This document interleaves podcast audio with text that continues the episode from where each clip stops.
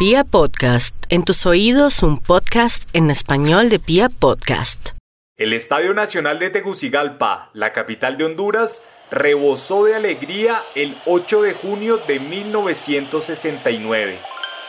Ese día José, la coneja Cardona, el primer futbolista hondureño en disputar la hoy UEFA Champions League, anotó el gol de la victoria contra El Salvador, a pocos minutos del final del partido de ida de la clasificación al Mundial de México 1970.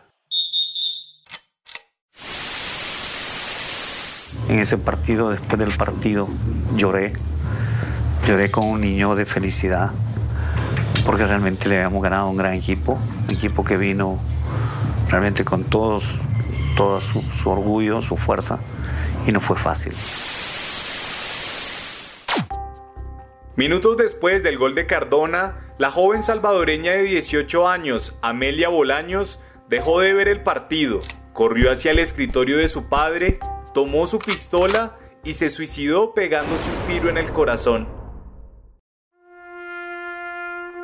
Su muerte simbolizó cabalmente el trascendentalismo con el que se vivió esa clasificatoria mundialista.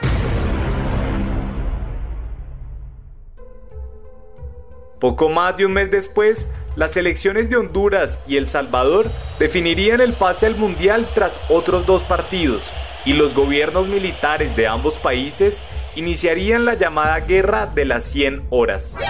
Un conflicto que el periodista polaco Rizar Kapuscinski inmortalizó como la guerra del fútbol. Yo creo que el fútbol fue un instrumento, un instrumento para asusar a la población un instrumento eh, para motivar. Es decir, el fútbol fue la excusa. Los problemas ya venían. En el episodio de hoy contamos la historia de ese conflicto centroamericano en el que el fútbol no fue la causa, pero sí representó la gota que derramó el vaso. Con ustedes, la guerra del fútbol. Bienvenidos. Porque los partidos de fútbol comienzan antes de los 90 minutos. Porque sabemos que es mucho más que un deporte. Y porque la pelota nunca se detiene. Aquí comienza Detrás del Balón.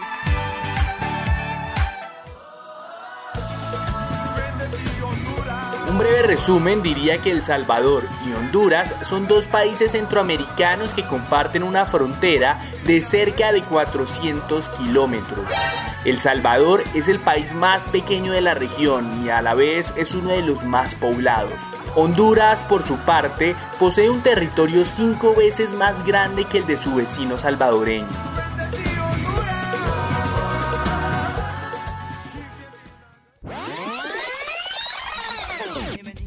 En 1969, Honduras tenía increíblemente menos habitantes que El Salvador, en esa época, ambos países estaban controlados por gobiernos militares para nada democráticos en los que los latifundistas tenían el control del territorio.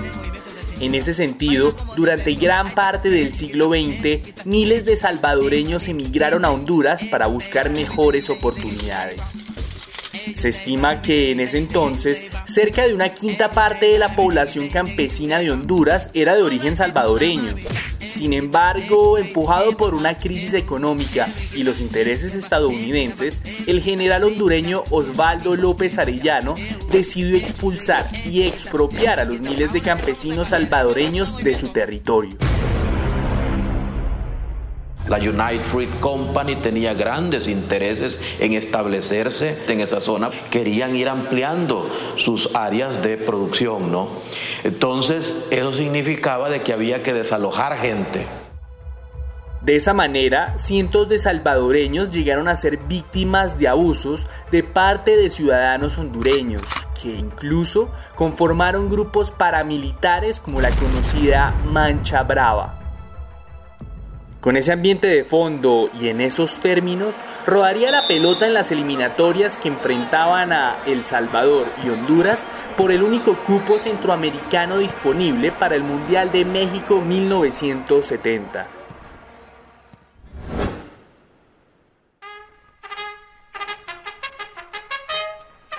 Como dijimos en un comienzo, el partido de ida en Tegucigalpa fue para los hondureños. Y aunque está claro que los ánimos ya estaban subidos para ese primer juego, la cosa sí tomó otro tinte después del suicidio de la joven salvadoreña Amelia Bolaños.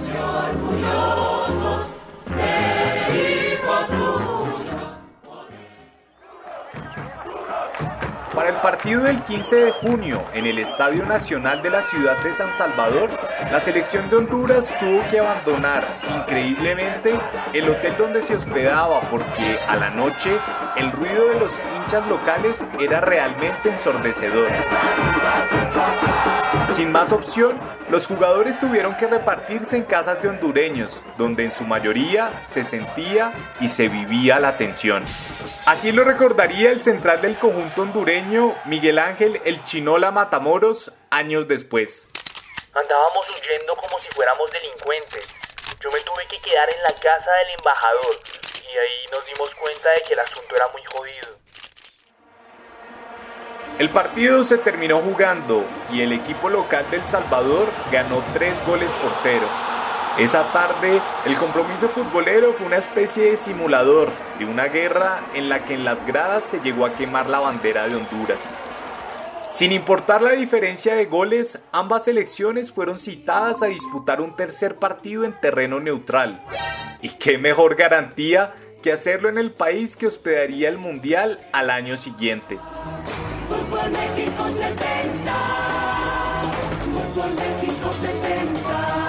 Un día antes del partido definitivo, El Salvador rompió todo lazo diplomático con Honduras. Así, la antesala de aquel trascendental encuentro conservó todo el frenesí.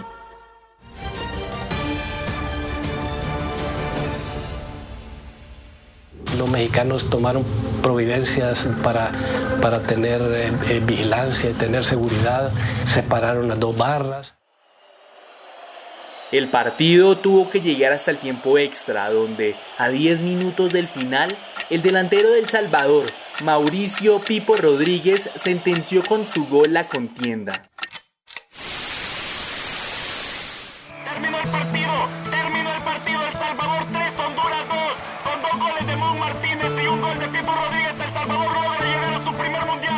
Vamos a México 70 pueblos salvadoreños, no vamos al mundial, no vamos al mundial. En las semanas siguientes, la selección del Salvador vencería a Haití y se clasificaría por primera vez a un mundial de fútbol. Mientras tanto, el 14 de julio de ese mismo año, a tan solo 17 días de aquel juego en el mítico Estadio Azteca, El Salvador emprendió acciones militares contra Honduras. La lucha del pueblo salvadoreño no tiene más que un objetivo, garantizar las personas y bienes de nuestros compatriotas en Honduras.